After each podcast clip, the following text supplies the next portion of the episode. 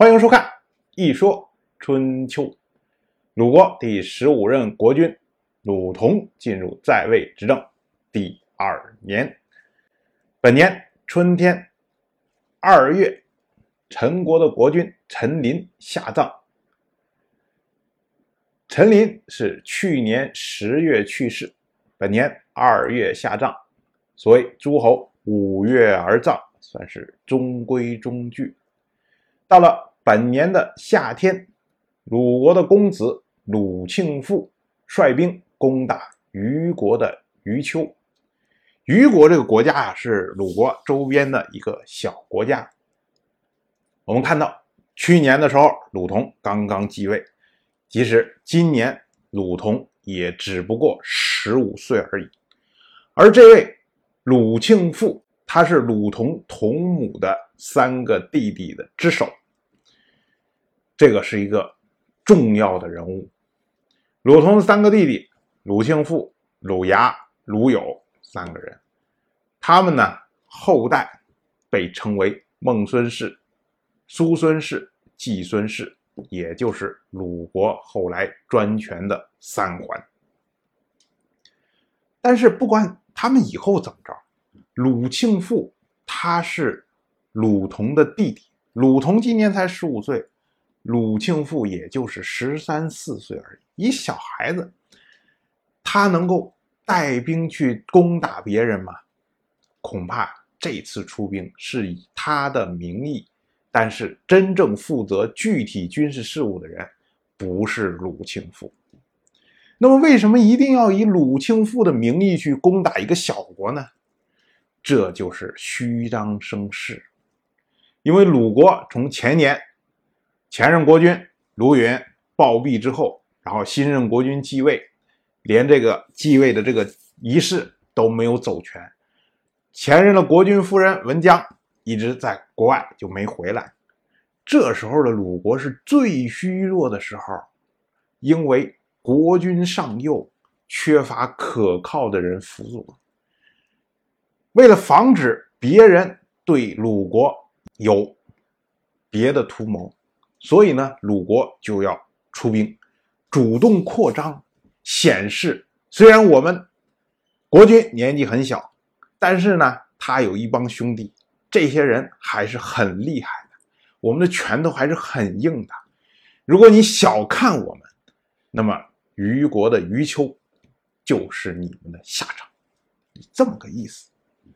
另外，我们还要多插一句啊，虞国的虞丘这个。余秋啊，带一个“秋”字。其实我们到现在讲了这么多的事情，里面不乏有很多的地名，尤其是带“秋”字的地名非常多。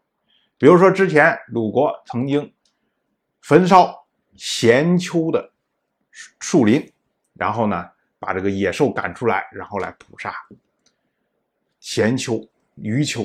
此外，还有像地丘、楚丘。很多很多带“丘”的，为什么春秋时代地名喜欢带一个“丘”字？这个“丘”啊，就是山丘的“丘”。这可不是说这些地方像什么咸丘啊、什么余丘啊，它旁边有一个非常有名的风风景胜地，然后这个山丘非常好，所以以此来命名，可不是这样的。“丘”古字是下面一横，上面是一个北方的“北”。意思是什么呢？就是地平线以北就是山丘。为什么会有这样的解释呢？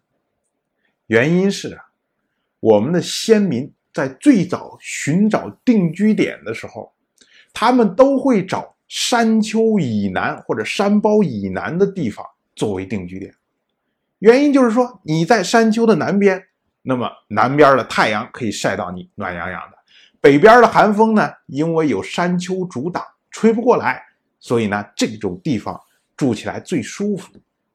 我定居点是一片平地，那么我平地北边就是山丘，因为大家都这么着选，所以“丘”这个字就出现了。后来呢，大家就慢慢以“丘”来代替定居点来称呼，像什么余丘啊、咸丘啊，说白了就是余这个地方的定居点，咸丘呢就是咸这个地方的定居点啊，就是这样的称呼。